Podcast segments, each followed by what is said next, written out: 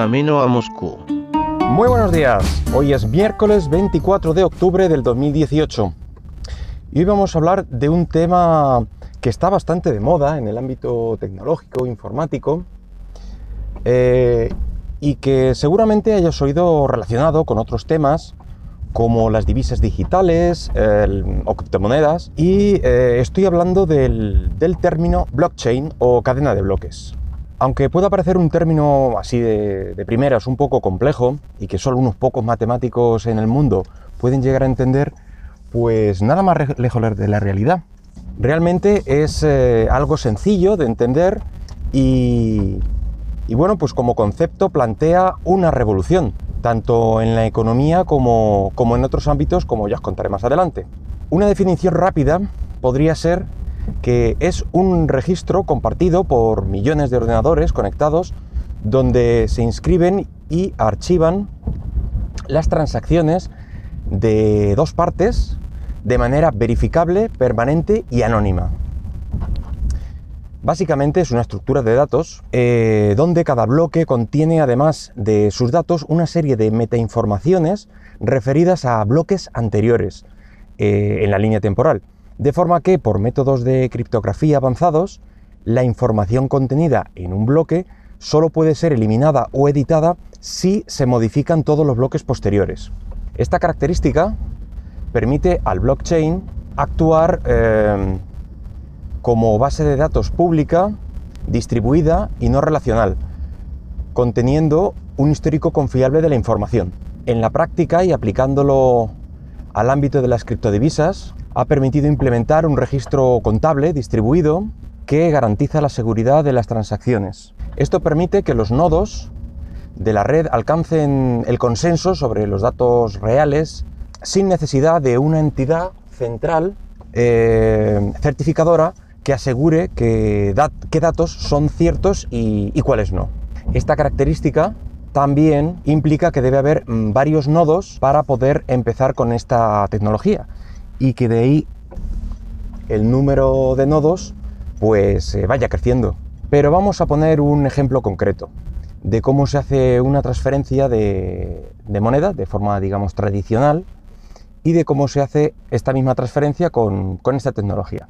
Digamos que una persona A quiere enviar una cantidad de dinero a, la persona B, pongamos un euro, desde su banco, bien física o bien virtualmente.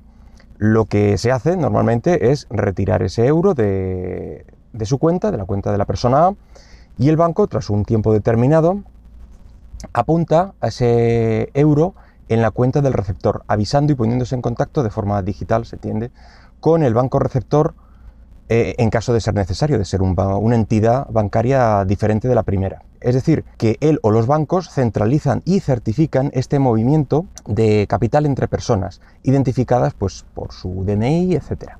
En cambio, el mismo proceso con una criptomoneda, lo primero es que ambas personas deben tener eh, algo que han llamado una cartera digital, que es el equivalente a la clásica cuenta bancaria, eh, para así pertenecer a esta red de nodos.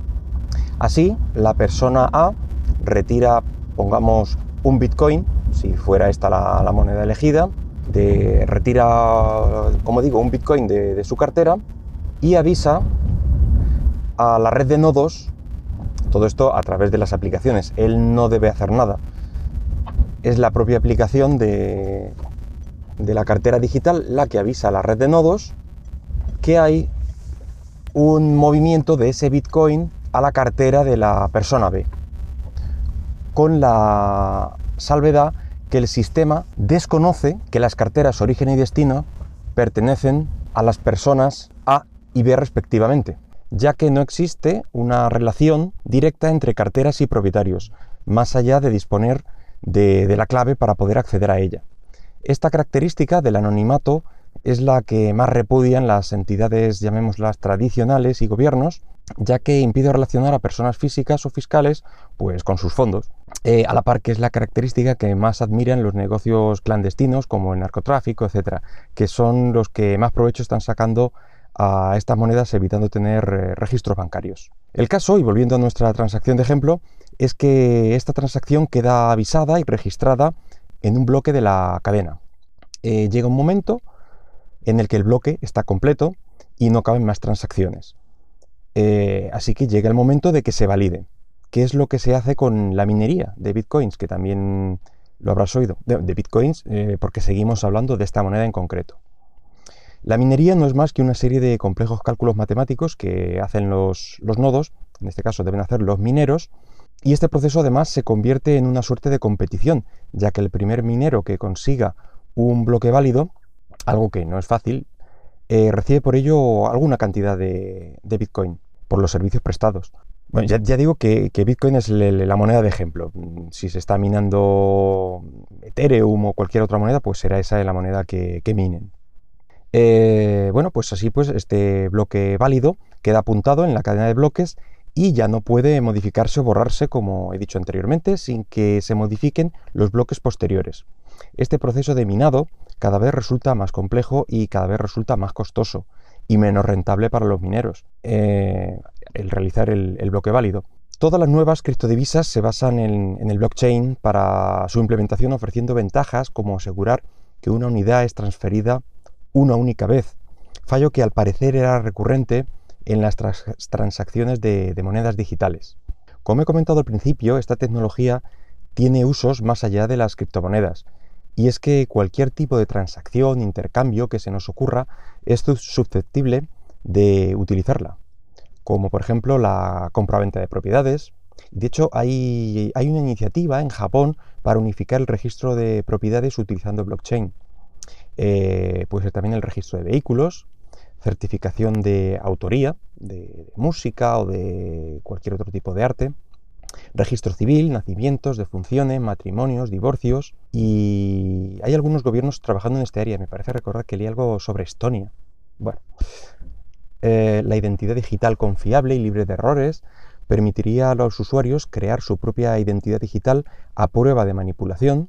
Eh, según los expertos, esta especie de, identificador basado en blockchain podría reemplazar en un futuro cercano a los eh, nombres de usuario y contraseñas en línea que en algún sitio estamos utilizando seguro. Eh, también podría usarse para almacenamiento en la nube, parece ser, eh, en servicios públicos que, para que resulten transparentes, historiales médicos, eh, ejecuciones de contrato de forma automática. Lo fundamental aquí es evitar intermediarios y personas que certifiquen la veracidad, dejando este proceso a la propia inviolabilidad del sistema. También podría usarse en procesos de mantenimiento. Hay una cosa curiosa de un proyecto pionero en Rusia y es que planea utilizar el blockchain para certificar la sustitución y mantenimiento de las ruedas de sus trenes, algo así muy, muy trivial. Pero esto dota al proceso de, transparencia y trazabilidad, evitando estafas y falsificaciones. Eh, todas estas eh, opciones pues, no son más que proyectos o propuestas, pero no hace más que demostrar el enorme potencial de este concepto.